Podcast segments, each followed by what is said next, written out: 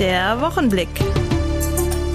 Ein Boyens Medien Podcast. Am Strand, am Strand, da gibt's ne Menge Sand.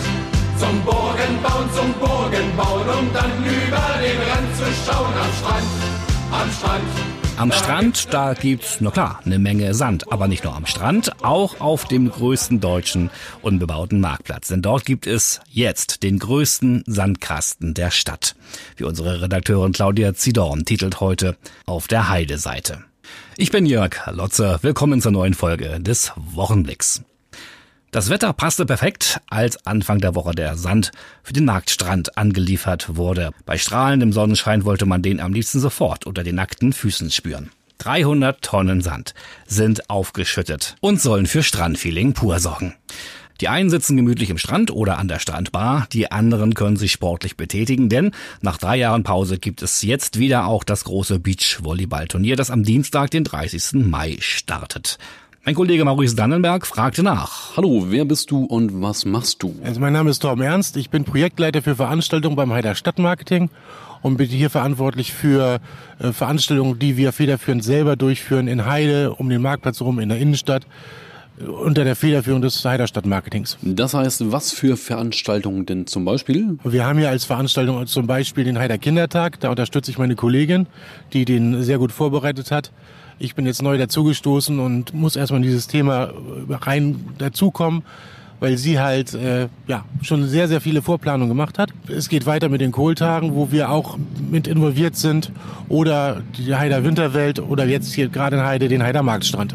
Was ist denn genau der Heider Marktstrand? Der Heider Marktstrand ist eine Aufschüttung von Sand in der ja, westlichen Ecke des, des äh, Heider Marktplatzes. Hier gibt es eine Beachbar, es gibt ein Beachvolleyballfeld, eine Sandkiste für Kinder. Es ist, sind 300 Tonnen Sand aufgefahren worden. Es gibt Palmen, es gibt äh, Bambus, Schilf. Es wird einen Kickertisch geben, Tischtennis, Musikveranstaltungen, Cocktails. Alles, was man für einen kleinen Strand in der Heider Innenstadt zum Runterkommen nach Feierabend benötigt. Das Besondere ist natürlich erstens, dass es mitten in Heide auf dem, auf dem größten Marktplatz Deutschlands ist, auf dem größten unbebauten Marktplatz Deutschlands. Da legen die ja sehr viel Wert drauf. Wie gesagt, es gibt Cocktails, es gibt äh, dieses Beachvolleyball-Turnier, den Stadtwerke Heide Cup, bei dem aktuell um die 40 Mannschaften äh, um den Pokal am Ende spielen werden. Es wird ein Kinderturnier, eine Kinderolympiade geben mit verschiedenen Disziplinen. Es werden Live-Musikabende veranstaltet, es wird eine Weinverkostung geben. Also ganz, ganz viel wird die nächsten fast vier Monate geboten, um Heide abends attraktiver und, und lebenswerter zu machen und hoffentlich auch das schöne Wetter zu genießen. Wie lange habt ihr euch auf den Heider Marktstrand vorbereitet? Wir haben im Prinzip ja schon die Pläne in der Schublade gehabt. Das ist dieses Jahr der sechste offizielle Marktstrand. Letztes Jahr gab es den Lütten Beach, das war so eine Alternative zum, zum Marktstrand. Davor wurden wir leider ausgebremst durch Corona. Und die ersten vier Jahre war ich damals selber Gastronom, bin also ein bisschen in dieser Materie drin, habe das hier betrieben. Und äh, jetzt durch Herrn Paulsen das zweite Jahr den Heider Markt schon zu betreiben. Also wir hatten die Pläne in der Schublade und haben aus dieser ganzen Geschichte innerhalb von ja ein paar Wochen sind schon gewesen, halt ein Gesamtkonzept gestrickt. Insbesondere meine Kollegin hat sehr gute Vorarbeit geleistet, so dass ich in ein recht gemachtes Nest mich reinsetzen konnte. Und ja, effektiv arbeiten wir jetzt seit einer guten Woche daran, das alles aufzubauen, aufzuschütten, ja, den Sand zu verteilen, die Banden aufzubauen, das Netz zu herzurichten und alles für den Start am Dienstag für Soft Opening äh, vorzubereiten. Wir machen am äh, 23. Das ist ein Dienstag so ein Soft Opening, damit sich die Gastronomie erstmal einspielen kann, die Leute sich das alles anschauen kann, zurechtfinden können. Und die ganz große offizielle Eröffnung wird sein am äh, auch Dienstag da drauf, den 30. mit äh, Spielbeginn des, des Stadtwerke Heide Cups. Was kann man genau spielen und äh, wie kann man das hier auf dem Heider Marktstrand spielen? Wie gesagt, diesen Stadtwerke Heide Beachvolleyball Cup äh, austragen. Der geht bestimmt über bis in August rein über fast drei Monate. Immer wieder in der Woche abends. Die Leute können hier sich verschiedenes an, an Equipment ausleihen. Sie können Tischtennis spielen, sie können Tischkicker benutzen. Es wird eine Art Beachtennis hier zum Ausleihen geben. Oder auch, wenn gerade spielfrei ist, kann jeder, der möchte, auch das äh, Volleyballfeld nutzen und ein bisschen Beachvolleyball spielen.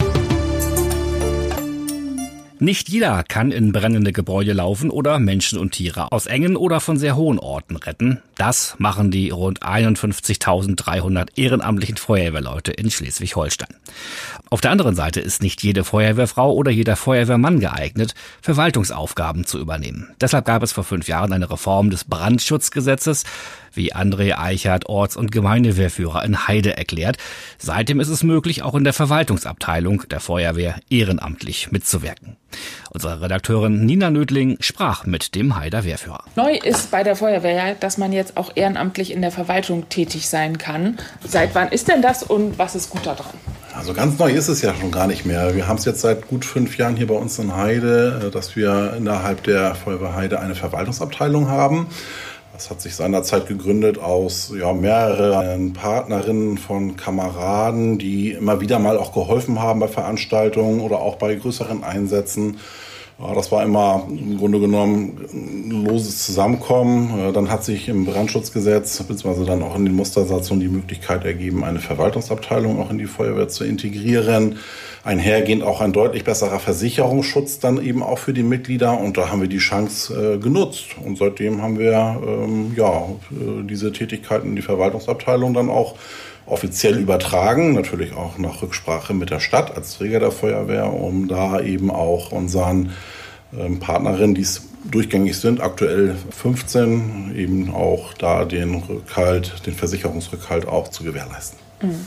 Welchen Vorteil kann das für die Feuerwehren haben, wenn sie in der Verwaltung noch Ehrenamtliche extra haben? Tätigkeiten in der Verwaltungsabteilung können recht breit aufgestellt sein. Das reicht also wirklich von, von Unterstützung im Bereich, ja, so leichte, ich nenne es mal Hausmeistertätigkeiten über ja, Verwaltungstätigkeit, Archivbetreuung, äh, Abwicklung, Schriftverkehr. Ganz offiziell jetzt in, seit kurzem auch als Vorstandsmitglied sogar möglich. Das gleiche gilt auch für die Kassenführung. Das Ganze setzt sich dann fort über Unterstützung bei Veranstaltungen bis hin auch zur Bereitstellung von Verpflegung äh, bei größeren Einsatzlagen. Mhm. Und was sind die Voraussetzungen, wenn ich das machen möchte? Also Voraussetzungen gibt es, was so das Berufliche anbelangt, eigentlich gar keine. Es ist natürlich gut, wenn man für ein Interessensgebiet, was man hier gerne auch vielleicht bearbeiten möchte, eine gewisse Expertise mitbringt, ist aber nicht zwingend erforderlich. Was zwingend erforderlich ist, das ist soziale Kompetenz. Man muss sich hier in eine große Gemeinschaft einfügen, bestehend ja aus vielen unterschiedlichen Charakteren, Altersgruppen, Berufsgruppen. Das muss schon ein Stück weit passen, das ist nichts anderes als im Arbeitsleben. Was gesundheitliche Einschränkungen anbelangt. Selbstverständlich können in den Verwaltungsabteilungen auch sich Menschen engagieren, die körperliche äh, Einschränkungen haben. Bei uns in Heide haben wir allerdings das Problem, dass unser Feuerwehrgerätehaus leider nicht barrierefrei ist und da natürlich dann ja auch an Grenzen kommen. Dankeschön. Gegen die Pläne westlich des Elbehafens in Brunsbüttel eine sogenannte Jetty für das schwimmende LNG-Terminal zu errichten, formiert sich Widerstand. Für kommenden Donnerstag, den 25. Mai, lädt eine Initiative um Christian Barz und André Hirsekorn zu einer Informationsveranstaltung ein. Beginn ist um 18 Uhr in der Sporthalle Süd. Dabei soll es darum gehen, wie Einwände in den Planfeststellungsverfahren gemacht werden können. Nur diese sichern ein Klagerecht, sagt Christian Barz. Boyens Medienredakteur Brian Tode hat dazu mit dem Grünen gesprochen. Ja, Herr Barz und Herr Hirsekorn, erläutern Sie mir einmal, was genau bei dem Treffen kommende Woche, was Sie da thematisieren werden und warum Sie das machen. Wir wollen die Bürgerinnen und Bürger gerne darüber informieren, welche Möglichkeiten und Rechte sie haben und wie sie sich gegen diese Jetty hier im Westen wehren können. Und das ohne den Vorhabenträger, der alles immer so schön positiv und rosa-rot darstellt. Auf jeden Fall. Es geht um die Jetty jetzt westlich des Hafens. Wir sprachen auch über die Thematik des festen LNG-Terminals auf der anderen Seite des Elbehafens. Wie könnte es für Sie dann ein Kompromiss aussehen? Ja, für uns würde der Kompromiss so aussehen, dass der, die Jetty für das feste LNG-Terminal so schnell wie möglich gebaut wird, also möglichst vorgezogen gebaut wird. Die Vorhabenträger haben ja bereits die Planfeststellungsunterlagen dazu ausgelegt. Die könnten mit einer vorgezogenen wasserrechtlichen Genehmigung schon quasi sofort mit dem Bau der Jetty beginnen. Und dann könnte die FSRU relativ zeitnah in den Osten des Elbehafens verlegt werden. Und damit wird der, der Abstand zur Wohnbebauung ungefähr verdreifacht, also erheblich vergrößert. Und das Konfliktpotenzial wird dadurch natürlich deutlich geringer als das, was wir haben, wenn die Jetty äh, jetzt nach Westen gebaut wird und die FSRU nochmal 300 oder 400 Meter weiter nach Westen rückt. Können Sie noch einmal kurz die Kritikpunkte bezüglich der Jetty westlich des Elbehafens zusammenfassen? Ja, zum einen ähm, rückt das ganze Vorhaben im dichter an die Wohnbebauung ran. Die Lärmbelästigung wird sicherlich größer, die Lichtstörungen auch. Aber auch die Gefährdung der Bevölkerung bei Zwischenfällen, wenn es zu Havarien, zu Schäden kommt, ist natürlich erheblich. Und die Elbe ist ja hier eine der meist befahrenen Wasserstraßen der Welt. Und hier ist erheblich viel Verkehr mit großen und sehr großen Schiffen. Wenn es da zu einem Zwischenfall kommt, wenn ein, großes Containerschiff die FSRU rammt, ähm, das kann man nicht ausschließen. Dann besteht da auch ein erhebliches Potenzial für die Anwohnerinnen hier an, an Gefährdung. Mhm. Vielen Dank.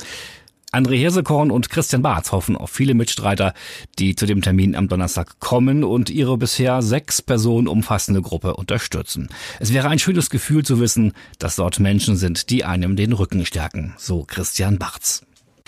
Lesen Sie die ausführliche Geschichte in den Boyens Zeitungen und auch unter boyens-medien.de, dann online.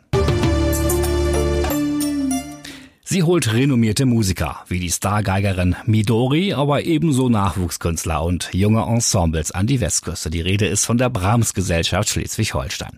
Nicht weniger wichtig sind ihr die Kinder- und Familienkonzerte, die sich an ein jüngeres Publikum wenden. Was aktuell geplant ist bei der Brahms Gesellschaft, darüber sprach Redakteurin Ingrid Hese mit der Brahms Gesellschaft Geschäftsführerin Sarah Reinke. Frau Reinke, mit welchen Schritten gehen Sie auf die junge Generation zu?